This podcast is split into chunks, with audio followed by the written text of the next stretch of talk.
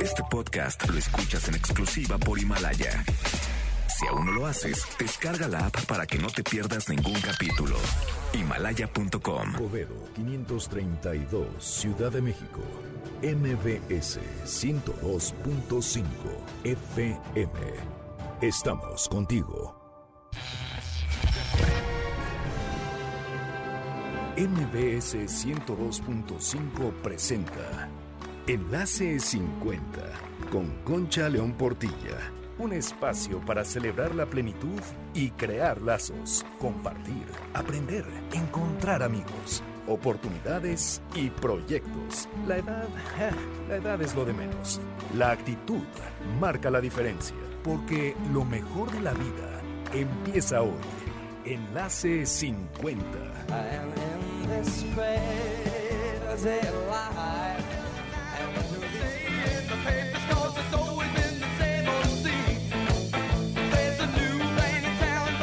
Bienvenidos a Enlace 50. Sábado 29 de febrero, esto sucede cada cuatro años. A mí me llama mucho la atención porque yo ya estoy a punto de cumplir, es mi último sábado de 61 años. En el, La segunda mitad. la segunda, la no sé cuántas. Estamos aquí con Diego Bernardini y con Emilio Carrera. Bienvenidos los dos a Enlace 50. Hola, gracias, Concha. Gracias, Concha. Bueno, pues sí, fíjate nada más, Diego. Mi último programa de 61 años, ya, tan tan, se acabó otro. El primero de lo Sí, que viene. El primero de los que vienen. Entonces, pues qué gusto estar aquí con ustedes. Me gustaría empezar con una frase que me encontré por ahí y de esas que me encuentro todo el tiempo y que me gustan tanto. Y dice así, existe al menos un rincón del universo que con toda seguridad puedes mejorar. Y eres tú mismo. Qué bien, Aldous Huxley. Muy linda frase. ¿Cómo la ven? Interesante, ¿Tú crees que no? por supuesto. Y aparte hasta que te mueras. O sea, ese rincón está en tus manos para siempre. Y empezamos oyendo a Billy Joel porque, ¿qué creen? Les vamos a regalar 10 pases dobles para el Foro Sol en su último concierto, que será el viernes 6, viernes 6 de marzo. Entonces, esos 10 pases dobles van a ser para las personas que nos pongan un WhatsApp al 5523 25 41 61 y por favor que nos digan, que nos digan quiénes son las personas que están con nosotros aquí en el programa. Se las acabo de decir los nombres, así que más vale que se acuerden, díganos quiénes son los que están aquí y entonces vamos a regalar esos 10 pases dobles, se van a ir rapidísimo. Este es un programa lleno de regalos y vamos a tener una conversación muy a gusto aquí los tres. Es un programa intergeneracional, que es lo que les digo que tanto me importa. Está aquí la señora de 61, casi 62, el señor de cuántos, Diego? 53. 53 y acabas de cumplir en enero. ¿Y tú cuántos años tienes, Emilio? Yo tengo 29, cumplí en noviembre. del año 29. pasado, sí. Fíjate, entonces 29, 53, 61, casi 62. Este, pues bueno, muy bien, suena, suena perfecto. Ahora vamos a platicar de teatro, vamos a platicar de vida, vamos a platicar de la nueva longevidad, que es el tema por excelencia de Diego, con las nuevas estrategias. Y entonces vamos a estar tocando distintas cosas. Pero antes de eso, quiero decirles que además de los boletos de Billy Joel, les vamos a regalar cinco libros del capitán Seimer, que escribió Nacho Golfe, Nacho eh, tuvimos, lo tuvimos en el programa desde España el sábado pasado. Fíjate qué interesante. Este libro lo escribió Nacho porque a su abuela le dio Alzheimer cuando él tenía 10 años. Y entonces ya más grande, él es maestro de primaria. Decidió escribir un libro para que los niños que tienen este, familiares con Alzheimer puedan entenderlos, pero es un libro de aventuras. Y puso a, un abuelo de Capitán Alzheimer y a, unos, y a una pandilla que lo ayuda a acordarse de las cosas. Pues él lo escribió con mucho trabajo y de repente va en la octava edición. Y además ya es saga porque tiene dos más. O sea, uno que es uno de unos rockeros y otro que es uno de unos perros. No sé qué rollo, pero ya tiene tres libros del Capitán Seimer. Entonces, son cinco libros que vamos a regalar. Eso ya nos habían mar- este, puesto WhatsApp el, el sábado pasado. Pónganos otra vez WhatsApp 55 23 25 41 61. Y luego vamos a regalar tres libros de uno para los que, como a mí, les es imposible bajar de peso. y tratamos todas las dietas. Vienen aquí los nutriólogos y casi yo doy la entrevista de lo mucho que sé de las dietas. Nos llegó uno, que buena onda, editorial Grijalbo, eh, Pamela Díaz, muchas gracias, y se llama El poder del keto ayuno. Y pues el ayuno, créanme, que sí me dio, me ha funcionado, el ayuno intermitente. Entonces eso activa los procesos metabólicos para optimizar tu peso y tu salud con ese ayuno. Sí, mi hermana lo estuvo haciendo y le funcionó, ¿eh? Le funcionó, ¿ya Restricción calórica.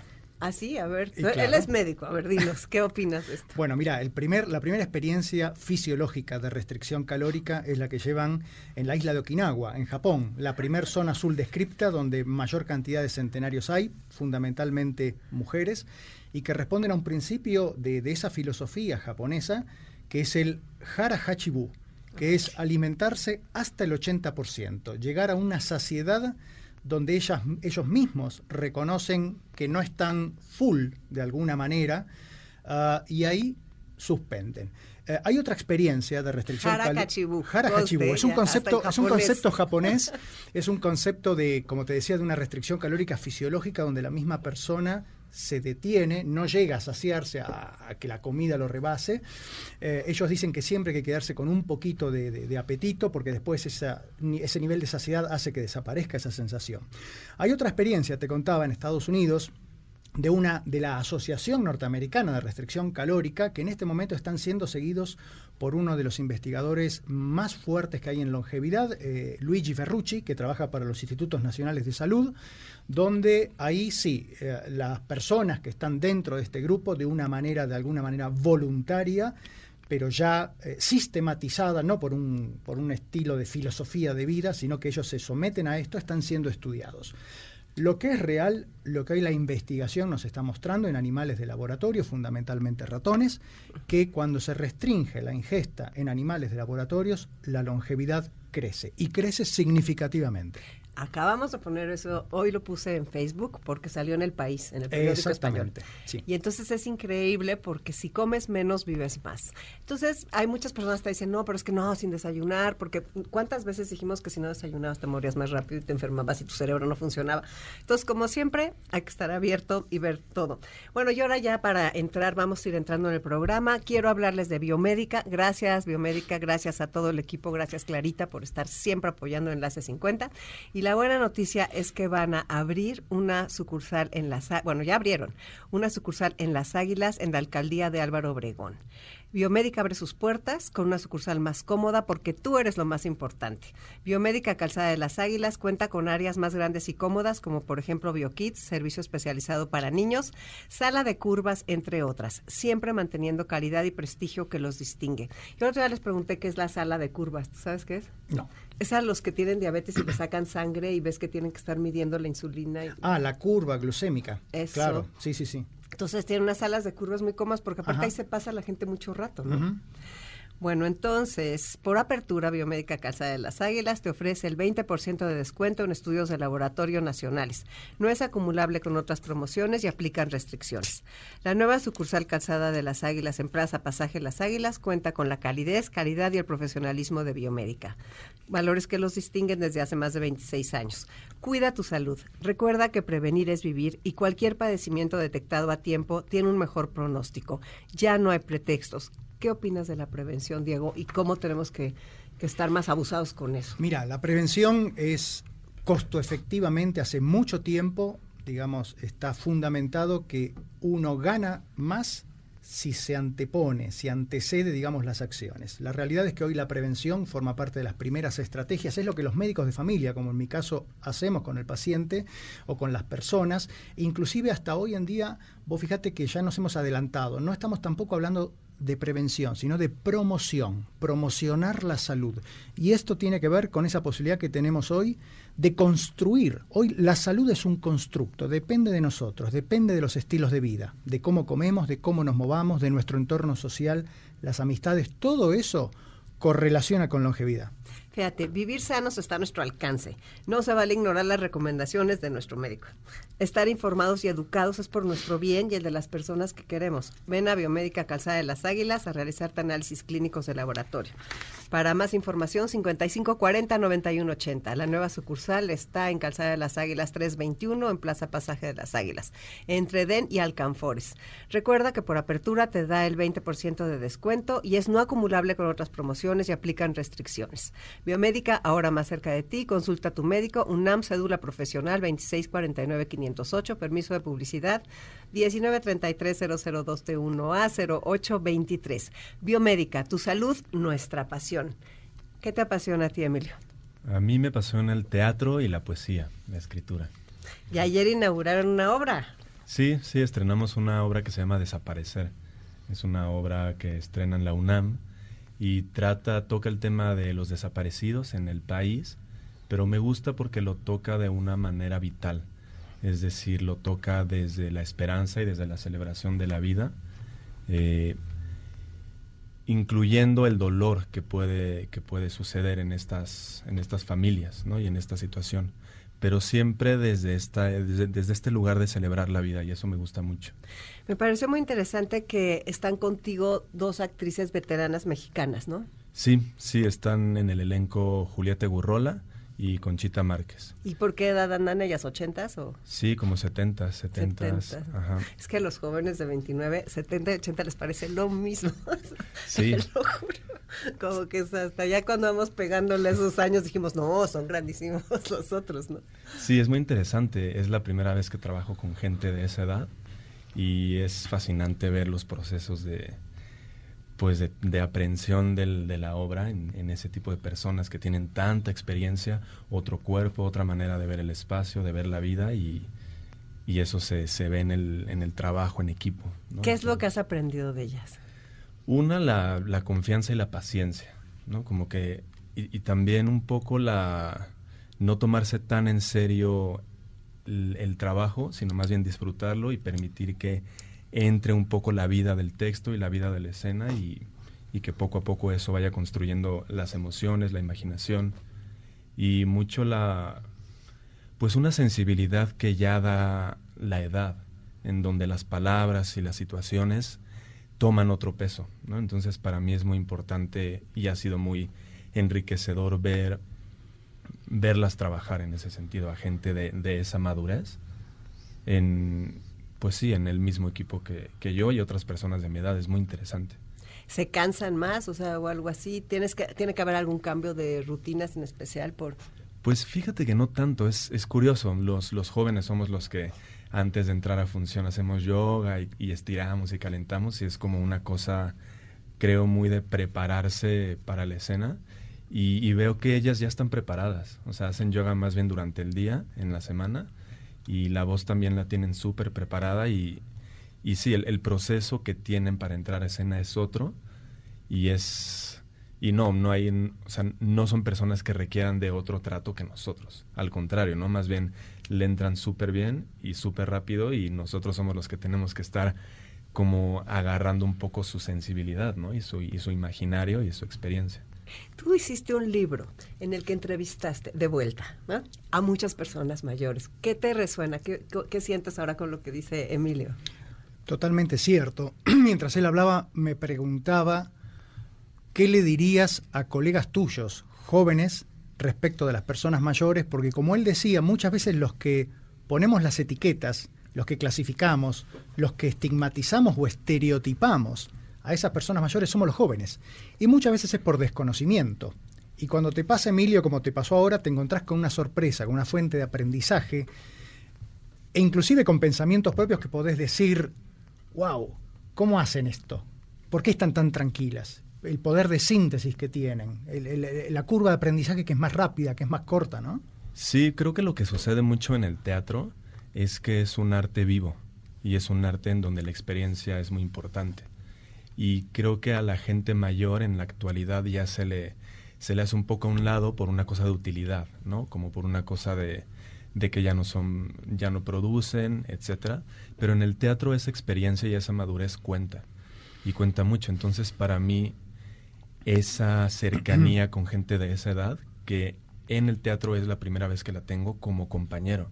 Porque, pues, como maestro he tenido personas que de, esa edad, pero es distinta la relación y aquí poder platicar, vernos a los ojos y así es, es muy enriquecedor.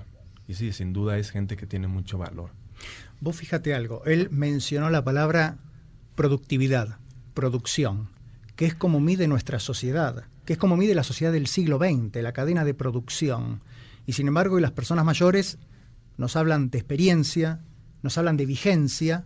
Son personas donde la edad ya cada vez es un dato que menos importa y que vos fijate que con esas edades, que cualquiera podría decir, uy, debería estar cuidando a sus nietos en la casa, mirando televisión o haciendo crochet, ¿no?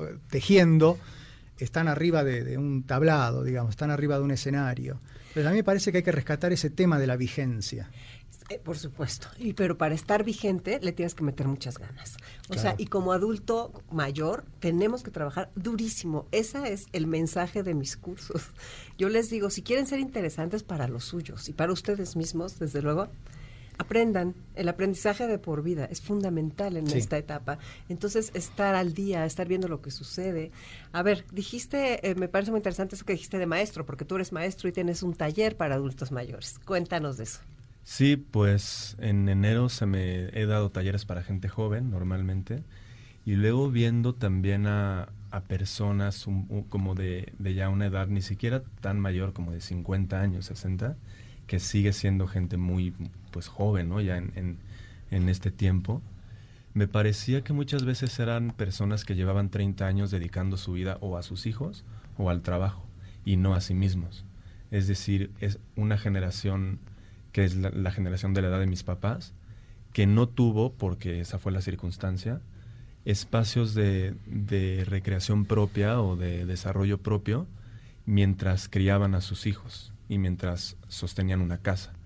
Y entonces lo que me, interesó es promover y abrir un espacio para estas personas, para que pudieran después de un poco crecer a sus hijos, ya que, que, sus hijos tienen entre 20 y 30 años y ya son independientes, pues que ellos pudieran de nuevo voltearse a ver a sí mismos y prepararse para los siguientes 30 años. Es decir, quiénes son, o 40 años o 50, ¿no? ¿Quiénes son, en dónde están qué les gusta y sobre todo hacia el disfrute de la vida y hacia el agradecimiento, ¿no? De, pues de estar vivo y, y sí, como vivir desde ese lugar. A mí me parece muy bueno es que alguien de 29 años piense en eso, ¿no? No sé, yo a los 29 años no sé ni qué estaba pensando, pero, mm. o sea, qué, qué increíble forma de interrelacionar a las generaciones y de pensar cómo, cómo estarían ellos, ¿no?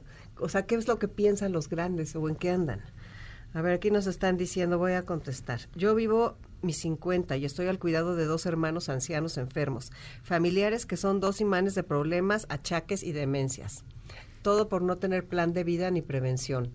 La realidad son una megacarga y tortura que me están arruinando mi existencia. Que la voluntad de Dios sea pronta. Hágase sus bendiciones, Noel. Mira, eh, cuando hablamos de la segunda mitad, cuando hablamos de nueva longevidad, cuando hablamos de personas mayores, tenemos que hablarlo con dignidad, tenemos que hablarlo con respeto, pero también tenemos que, hablando, que hablarlo de estas cosas. Eh, para muchas personas eh, es una carga trágica, dramática, terrible el tema de este. A mí no me parece desubicado que Noel esté pidiendo la voluntad de Dios rápido. Esto es algo que hay que afrontar. Recién lo hablábamos antes justamente de, comenzar el programa. El tema de los cuidados, el tema de acompañar a estas personas es muy importante. Cuidar al cuidador. Enlazando un poco con lo que comentaba Emilio, eh, es cierto, hay una realidad, hay una necesidad de empezar a hablar de estas cosas. Así como Emilio tuvo éxito con, con, lo que está haciendo y vos lo estás viendo con los cursos, a mí también me ha pasado personas que buscan espacios para hablar de estas circunstancias. Claro, porque tú lo charlábamos. Te dedicas, médico familiar y te dedicas a ayudar a las familias. Sí, pero vos fíjate algo, fuera de la parte médica me está pasando, lo hemos implementado y lo estamos implementando en Querétaro y me están preguntando, porque es una demanda de la sociedad, me están preguntando cuándo armamos esto aquí en Ciudad de México grupos de reflexión, grupos de personas de 50 y más años como Noel, como quizás tus estudiantes de teatro, como personas mayores, que nos reunamos para hablar, para compartir, para darse cuenta que no estamos solos en lo que le está pasando a Noel. Noel es la punta del iceberg. Hay muchos como Noel. Hagámoslo, Diego. Claro que sí. O sea, estamos los dos y tú vas a estar en México un rato más. Ay, nos vamos a tener que ir a un corte Ay, porque pues ya nos echamos 20 minutos de volada casi. Soy, bueno, soy Concha León Portilla. Pongan sus WhatsApps. También nos dio este, antes de irme voy a decirles nada más que nos escribió que está convencida Maribel Sánchez de que tenemos la oportunidad de vivir 50 años más y que en agosto corrió su primer maratón al lado de su hijo de 14 años. Su sueño es querer ser corredora. Los nuevos 50 vienen con muchas expectativas de vida, pero también es cierto que hay que trabajar mucho para hacerlo diferente. Entonces, pues bueno, ahora sí ya, vámonos al corte. Regresamos en un ratitito, está muy bueno, no se vayan.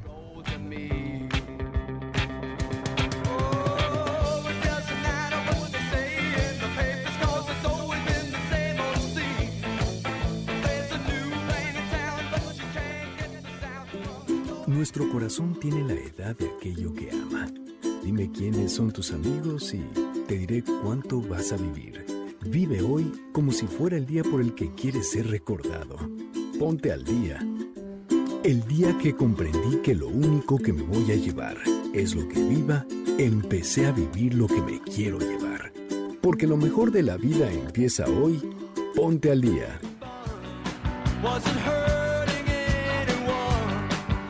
Bueno, pues ya estamos aquí de regreso, seguimos con nuestra conversación. Tuvimos dos comentarios fuertes, el primero el de Noel, y está muy buena la respuesta, entiendo muy bien. Eh, y también el de esta Maribel, que, que ya está con otras, con desde otro punto de vista, está corriendo el maratón, está porque hay de todo, ¿no? Las dos caras de la moneda, fíjate, los dos extremos, juntos. Los dos extremos. Bueno, en el medio de todo eso está esa segunda mitad, lo que podemos construir. Algunas cosas van a depender claramente de nosotros, hay otras que la vida nos coloca.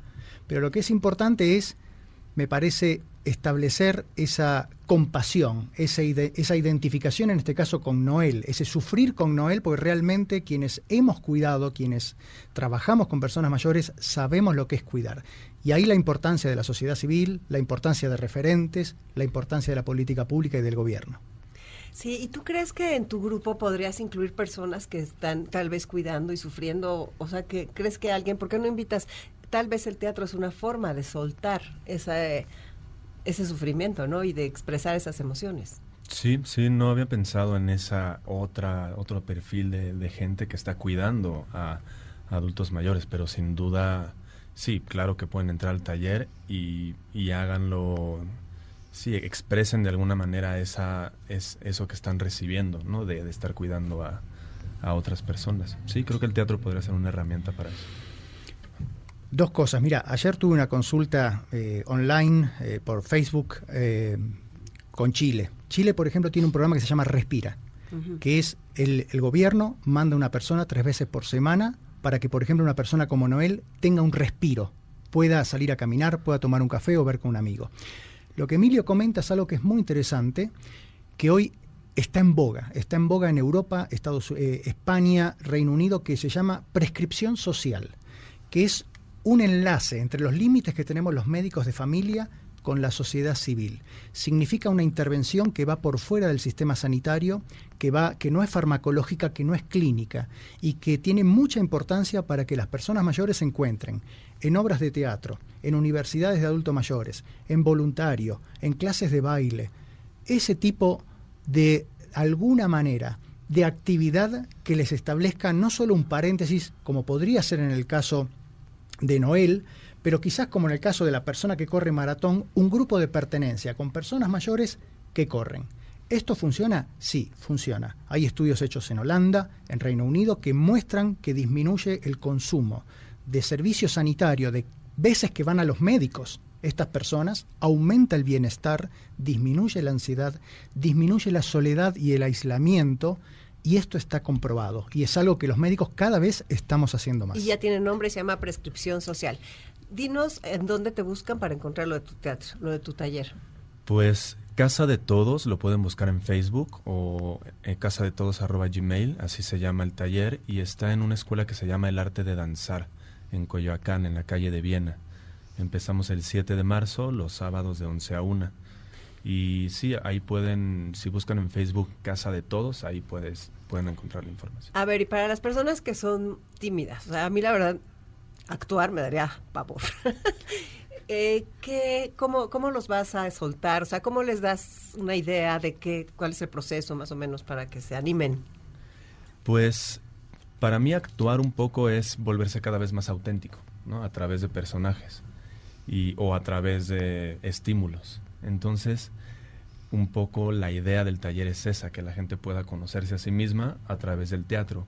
Y si uno es tímido, es tímido, ¿no? Si uno es tímida, es tímida y, y también eso se puede trabajar en función de un personaje o de, de un equipo. Entonces, está todo esto del público. En, el taller, digo, un poco quizá el objetivo es presentar algo a público, pero algo sin mayor pretensión que disfrutar, estar ahí todos juntos divirtiéndonos, haciendo pues un personaje, ¿no? O no. Es, es decir, lo importante es a través del teatro que, que que uno pueda sobre todo aceptarse y reconocerse. Me llama mucho la atención porque dijiste cada vez ser más auténtico a través de personajes. ¿No, no te llama la atención a ti? O sea que yo le iba a preguntar, eh, vos mencionabas el primer libro, De Vuelta, y una de las cosas que yo aprendí en ese libro, dialogando con personas... con muchas personas. Sí, era que las personas, a medida que vamos cumpliendo años, nos volvemos de alguna manera más auténticas porque aprendemos a decir que no y aprendemos a, valorar la libertad. ¿Vos notás que este proceso de aprendizaje es más corto con personas mayores en el ámbito de la actuación? Mm, no lo sé, la verdad, ¿eh? es una buena pregunta. Quizá, bueno, aprender a decir que no creo que es básico en, en cualquier ámbito, saber uno poner límites y ahí encontrar la libertad. En el tema del teatro, Mm, pues, pues no lo sé, la verdad, ¿eh? siendo muy honesto, no, no sabría la gente mayor o, la gente con experiencia cómo aplica el, saber poner sus límites y tener libertad.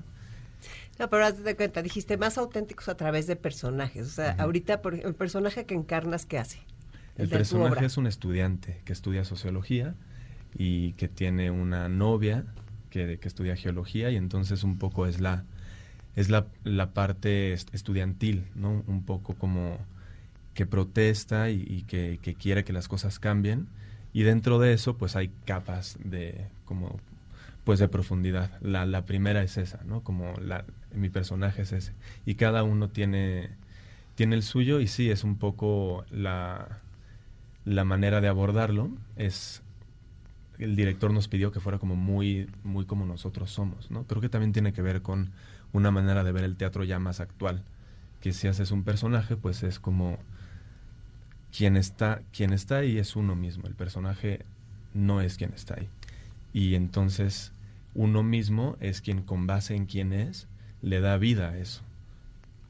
A ver, y las personas que vayan a tu taller, les vas a poner ejercicios primero. O sea, no vas a poner una obra. De, o sea, vas a. ¿cómo, primero ejercicios, juegos, ejercicios y también cosas de, trabajo en casa. Por ejemplo, un collage en donde digan por medio de imágenes quiénes son y qué les gusta y, y muchos ejercicios de, de ese tipo que puedan combinar pues lo que ellos son afuera del taller en su vida diaria con lo que hacemos dentro del taller si al principio mm, yo creo que no habrá personajes. Es la primera vez que lo voy a dar. Tengo que estar todo el tiempo viendo qué necesita mi grupo, cómo responde, quiénes son, qué les gusta. Y sí, se irá formando conforme vea lo que, lo que requieran y les guste y les interese a las personas que vayan. Es muy interesante. Mientras contaba, pensaba, para cuántas, o sea, cuántos beneficios tiene esto. Vos fíjate, para una persona mayor esto significa arreglarse ponerse en la agenda que tal día de la semana tiene que estar con vos, para eso se prepara, eh, va a tener actividad, va a tener desafío, estímulo cognitivo, actividad física, se va a llevar tareas para la casa. Vos fíjate los beneficios, yo lo veo como corresponde por lo que soy desde el punto de vista médico, pero eso desde la salud tiene una impronta tan fuerte porque ocupás tiempo en lo que les gusta, le das motivación, están construyendo un proyecto de vida de alguna manera, porque nunca se sabe todo eso cómo termina. Esa actividad que empezó de alguna manera voluntaria, que los ayuda a descubrir ámbitos que seguramente están, digamos, no son ellos mismos conscientes, y eso me parece que, es valiosísimo. Y te diría algo, eh, más que hospitales, más que geriatras, más que médicos, necesitamos más de esto, más Emilios. Necesitamos más Emilios. Claro, fíjate, nosotros tenemos los cursos que te he contado, que tenemos el de Hablemos de la segunda mitad de tu vida o de la, este, el otro, el de Mi vida después de los 60, El orgullo de ser grande. Tenemos cursos en los que las personas van y pues estamos poniendo ocho clases y en esas ocho clases tenemos personas que vienen aquí a, este, al radio y ellos dan distintos temas como el perdón, como que hacer un alto y definir el rumbo, como nutrición, como finanzas, como emprender. O sea, tocamos temas. Y además tenemos otro que se llama Ponte al Día, que es en tecnología. Y que por cierto ese eh, se empieza el jueves 5. Este jueves 5 y van a ser cinco jueves de 10 y media a una y media en el Centro de Capacitación MBS. Y ese curso a mí me parece también muy importante porque la gente aprende a usar bien sus celulares, aprende de las aplicaciones, aprende de todo lo que pueda entender y conocer en Internet, aprende a estar más cerca de los suyos. Les cambia todo. Mira, hay personas que han llegado un día, estaba suena y suena un teléfono y la maestra dice, por favor apaguen ese teléfono se levanta una señora y dice, no sé cómo. Claro. O sea, a ese nivel. Y la señora salió manejando, sabiendo lo que es la nube, sabiendo cómo hacer un respaldo, sabiendo lo que son las aplicaciones, manejando Waze perfecto, manejando... Es que la gente, pedir un Uber, de repente empiezan a decirte cosas y cámbiale y no sé qué. De repente sí necesitas saberlo. Y cada vez, si vas a ir al cine, compras aquí ya tus boletos, el médico te manda tus cuestionarios por acá. Entonces, este, la gente se hace amiga es increíble cómo se empiezan a ayudar entre ellos y se hacen equipos.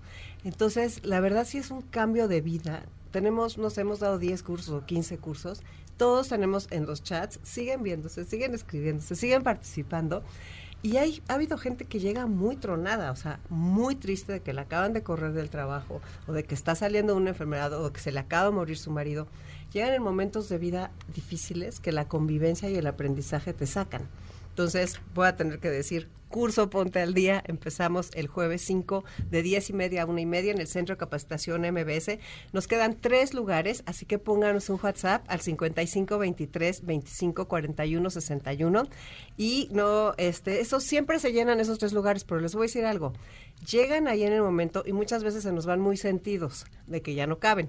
Entonces, no se dejen, no dejen así hasta media hora antes. Ya pongan, inscríbanse 55 23 25 41 61. Entonces, Diego, pues sí, el aprendizaje. Y tú me estabas hablando hace rato del emprender y de cómo, cómo le hacemos los adultos mayores para emprender, dado que vamos a vivir 100 años. Mira, si yo te digo IBM, Coca-Cola, Kentucky Fried Chickens, todos ellos y hay más, ¿eh? esas son las que me vienen ahora, ellos fueron creadas, son compañías, corporaciones que han sido creadas por personas arriba de la segunda mitad, en los más de 50. Las personas cuando estamos arriba de los 50 años tenemos experiencia, como comentaba Emilio, pero también tenemos contactos sociales, hemos tenido fracasos, solemos tener cierta estabilidad económica y sabemos qué queremos. Eso a la hora de emprender es fundamental.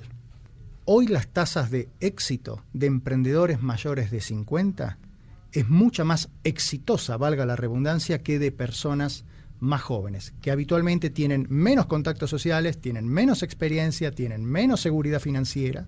Entonces, esto me parece que nuevamente nos confronta con qué tipo de imagen crea nuestra sociedad de las personas mayores. Muy mala. Muy, mala. Injusta, mala vulnerable.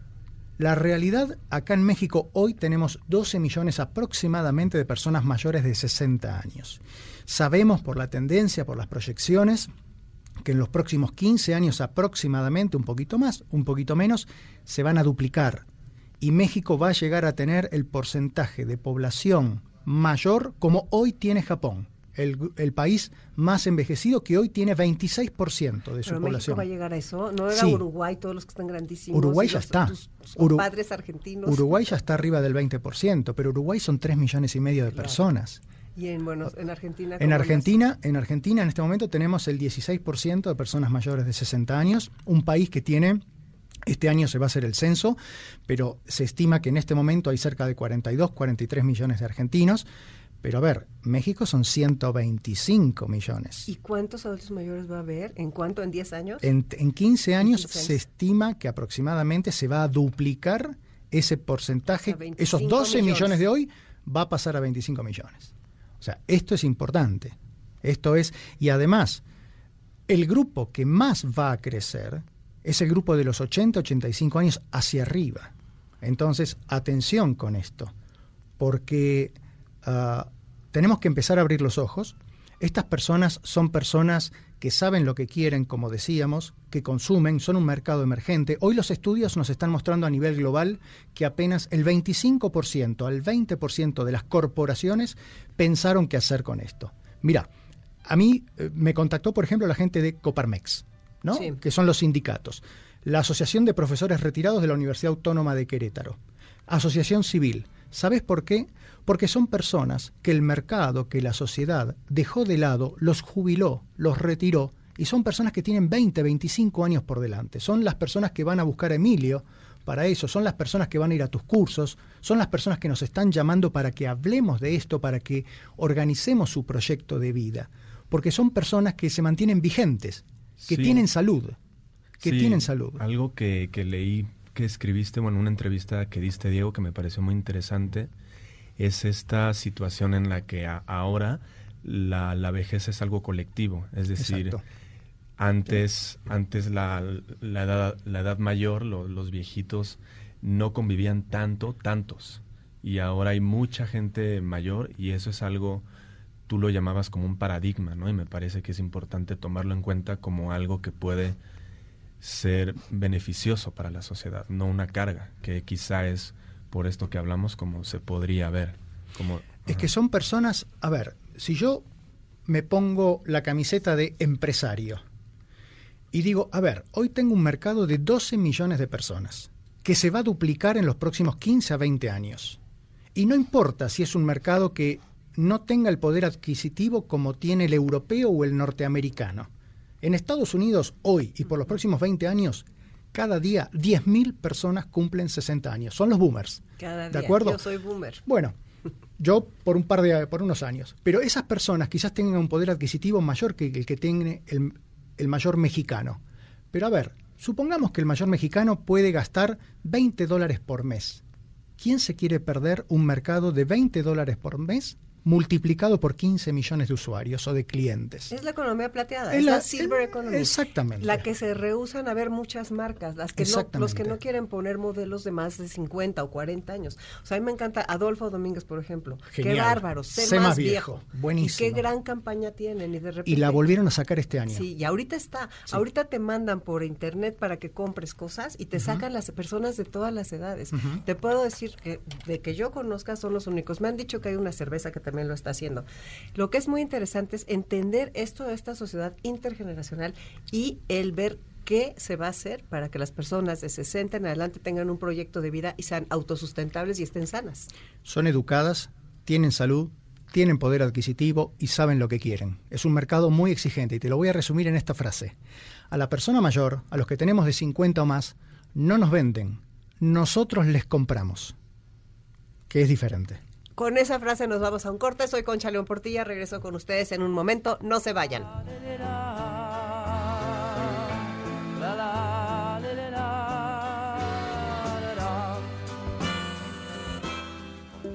No esperes ni al viernes, ni al indicado, ni a quien se fue, ni a quien no quiso, ni a quien aún no eres. La vida está sucediendo ahora y no espera. Ponte al día.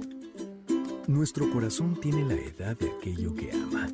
Dime quiénes son tus amigos y te diré cuánto vas a vivir. Vive hoy como si fuera el día por el que quieres ser recordado. Ponte al día. Bueno, ya estamos aquí en el último bloque de Enlace 50 este sábado 29. Gracias a los que nos están hablando y qué padre que nos escriban desde Quito. Qué padre Marisabel que nos escuches allá y que mandes saludar a Diego y a Emilio. Es este es buenísimo, es increíble, te lo juro cuando la gente te empieza a oír, pues ahí te pasa, ¿no? En otros países y en otros lugares es muy emocionante. Estábamos platicando ahorita en el corte que Emilio nos estaba diciendo de la sabiduría ancestral, ¿no? ¿Qué, este, ¿Qué querías comentar? Sí, pues hablando de, de, esta gente que ya es viejita, ¿no? De los abuelos, las abuelas.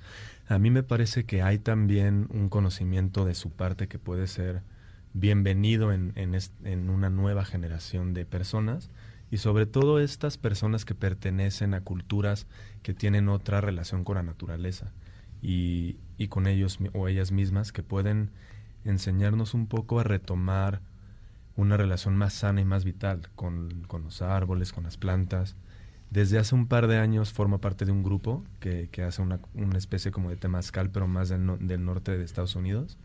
Y es otra, otro espacio en donde me relaciono con gente grande, con gente de otras edades. Y es bien padre y sí, sí se puede ver un cambio positivo en la salud.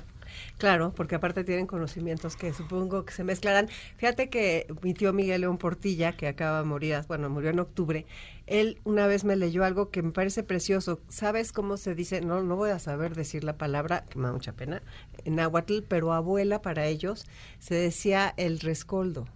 Mm. Y el rescoldo, no sé si sepan ustedes qué es lo que es, él me explicó, gracias a mi tío Miguel que lo adoraba, que es cuando se apaga la chimenea y quedan todos esos carbones ahí, esas brasas. Si tú las eh, les echas aire, vuelven a vivir y vuelve a prenderse la chimenea. Entonces él decía que los náhuatls llamaban a las abuelas así. Y realmente es algo precioso, ¿no? Porque es como lo que une, lo que calienta, lo que vuelve a prender. Y eso es lo que somos nosotros, ¿no? Me viene, me viene ahora a la mente, hablando de ese ejemplo, que la posibilidad de revivir de rearmar ese fuego en las personas mayores depende de múltiples variables. Yo lo he visto, lo he visto con personas que se han separado después de mucho tiempo y esa mujer revive, que han enviudado, que se han enamorado, que se han enamorado, que han encontrado un hobby nuevo, como lo de Emilio, como otro tipo de actividades, como una maratón. O sea, me parece que lo valioso de esa segunda mitad es que cuando uno empieza a descubrir ese proyecto de vida, esa capacidad de revivir, de rearmar de una brasa, de un rescoldo, una llama que dé calor, que dé luz, que dé abrigo, es múltiple. Y eso depende de nosotros, eso depende de cada uno de nosotros. Eh, por eso me parece que una cosa que deberíamos hacer y estimular a quienes están en esa segunda mitad y nos están escuchando, es hacer un ejercicio de introspección, de pensarnos, de hablar, de amigarnos con esa persona mayor que todos llevamos dentro. Pues siempre nos dicen, todos tenemos un niño, ¿no? Bueno, sepamos que también tenemos un señor, una señora mayor, un viejo, una vieja. Y cuando nos amiguemos con ellos, porque también está comprobado, vamos a vivir esa segunda mitad mucho mejor, mucho mejor. Qué interesante, fíjate, eso, eso me gusta mucho. Y aparte tú tienes la otra cosa, Diego, que siempre digo y siempre doy crédito, ¿eh? digo, como dice mi amigo Diego Bernardini, a envejecer se aprende. Sí, claro. Como aprendimos a manejar, como aprendimos a cocinar, como aprendimos a estudiar. A envejecer se aprende y cuando lo tenemos como una meta, sí. o como lo tenemos como algo que, tenemos que hacer, así como, no sé. Mira, eh, el aprendizaje forma parte de la vida uno aprende haciéndose preguntas, con curiosidad. Aprendemos de que somos chicos con nuestros propios mayores, como a mí me pasó, con mis bisabuelas, con mis abuelos, que pude disfrutar inclusive hasta hace un año y un poquito más, que falleció mi última abuela con más de 100 años. Ah, yo creo que el aprendizaje tiene que ver con esa curiosidad, con esa búsqueda permanente, con el hacernos preguntas. Y el aprendizaje forma parte de nuestra vida. Cuando nosotros dejamos de aprender, estamos sonados. Ahora el punto es, bueno, para aprender el motor somos nosotros mismos. Tenemos que tener un entorno que de alguna manera nos ayude, ¿no? Porque quizás yo tengo una persona que me viene a consultar y le digo, mira, lo de Emilio es genial, pero quizás esa persona, como decías vos, es muy tímida y quizás necesita una instancia previa, algún otro tipo de actividad donde ella no se sienta o él no se sienta tan expuesta para poder, ¿no? Entonces, me parece que ahí hay un hay una transformación. Se está transformando nuestra sociedad, cada vez tenemos más personas mayores, tenemos que transformarnos los médicos, los médicos tenemos que transformarnos, tenemos que eh, o sea, yo creo que nos hemos alejado mucho del paciente. Por eso cuando a mí me dicen, "¿Usted es geriatra?" No, yo no soy geriatra, yo soy médico de familia. Tengo mi doctorado en geriatría, por supuesto, pero yo me identifico como médico de familia. A mí me interesa la persona.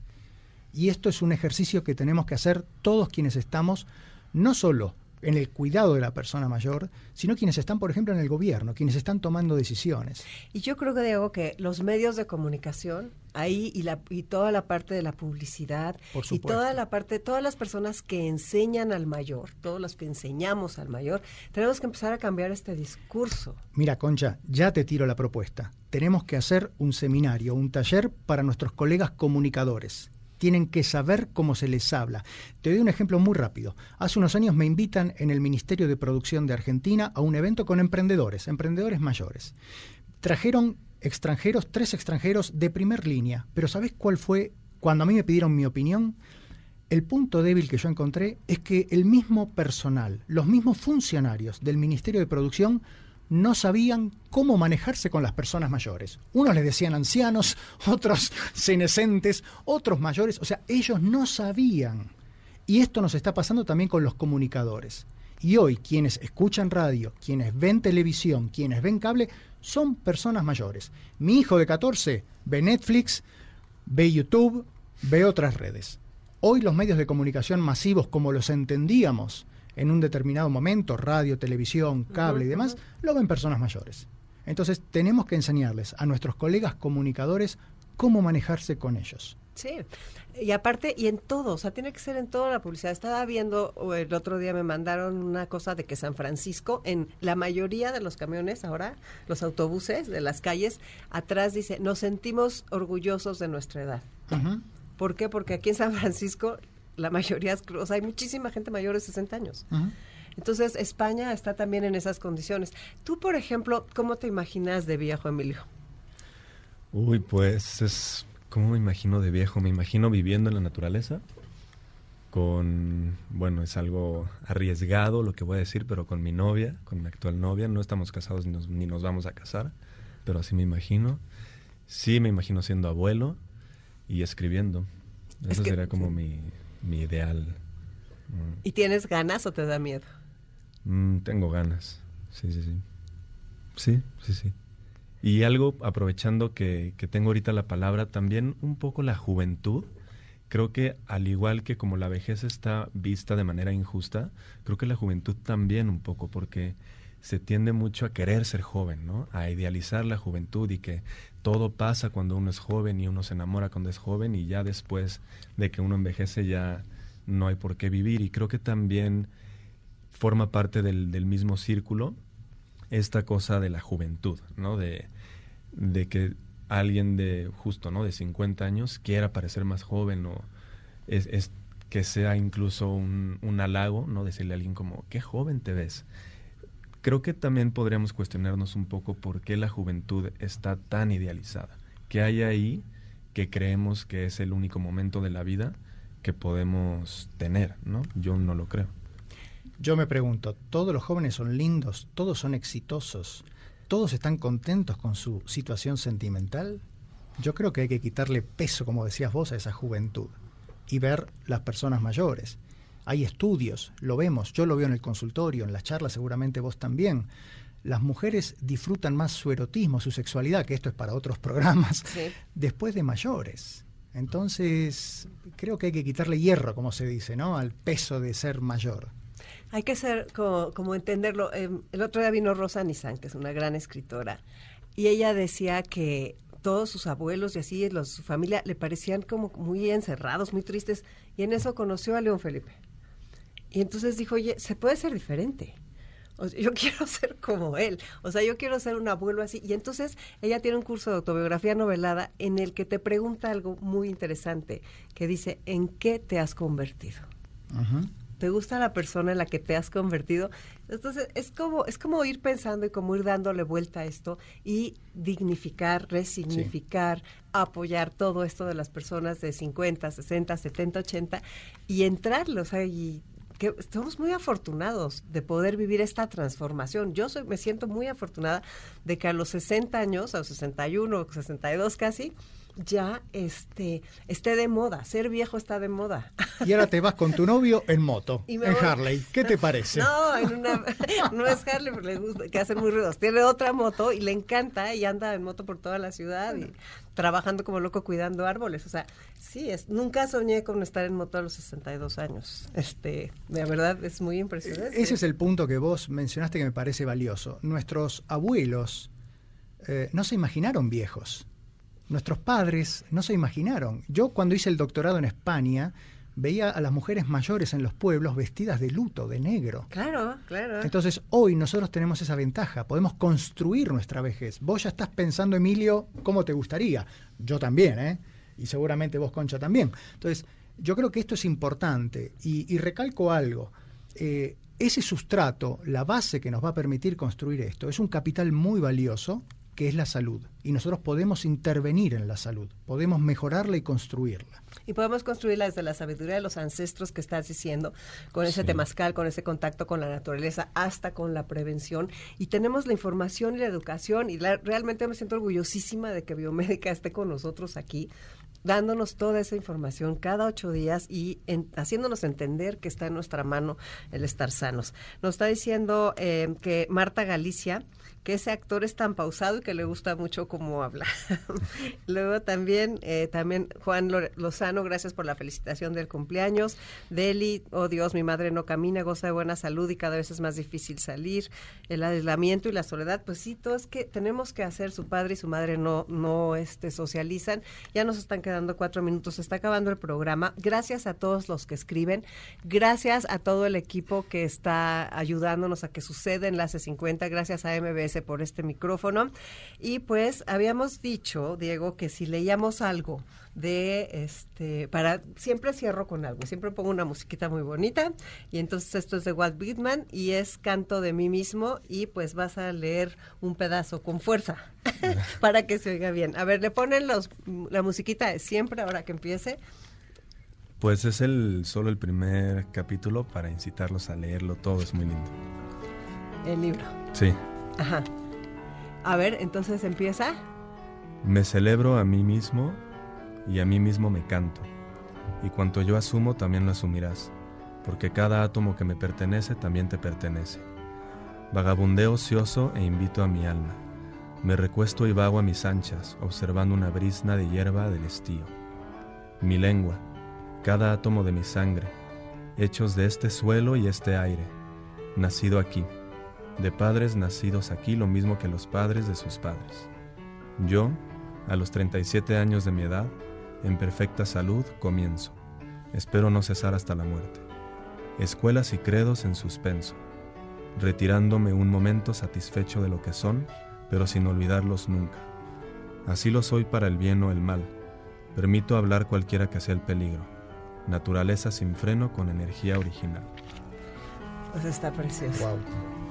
A ver, pues sí, es que también esa parte de la lectura, esa parte de la poesía, esa parte de aprender una palabra diario, ¿no? De irnos, él, él tiene uno que es este, no permitas que se acabe el día sin que, este, sin haber, o sea, sin haber hecho no sé cuántas cosas. Eso es de Walt Whitman, se los hemos mandado alguna vez, no sé si tú lo conozcas. Ese no, no. No, uy, es precioso. Es Interesante que se lo está planteando a los 37 años. Sí, sí, me llama muchísimo la atención. Entonces, es parte de lo mismo, ya este, me están diciendo que se está acabando el programa, ahorita ya va a estar aquí Dominique Peralta con Amores de Garra. Y pues, a ver, me gustaría decirles una frase, nada más, es cortitita, cortitita, para que ni me vayan a ver feo de allá de allá. Yo les quiero decir algo para que quede este programa sellado con una frase muy bonita. Primero, darles las gracias a los dos de haber estado aquí y, este, y vamos a tener todos esos proyectos, vamos a hacer todos los proyectos. Y la frase es, cuida aquello que te hace feliz. Con eso creo que podemos irnos este sábado, ¿verdad? bueno, pues eh, ya me tengo que ir o no. Un minuto. Bueno, pues sí, nos queda un minuto. Soy Concha León Portilla. Les recuerdo nuestro curso. Empezamos el, el jueves 5, es de 10 y media a 1 y media, Centro de Capacitación MBS, 55 23 25 41 61. Dense la oportunidad, pónganse al día, aprendan de tecnología y de veras van a ver cómo se integran al mundo y cómo empiezan a descubrir muchísimas, pero muchísimas cosas. Bueno, pues los dejo que disfruten este sábado, sábado 29 de febrero de este año bisiesto, que se la pasen muy bien, les mando un abrazo enorme y les agradezco mucho su atención. Qué bueno que nos escuchan. Gracias. Gracias, Concha. Gracias.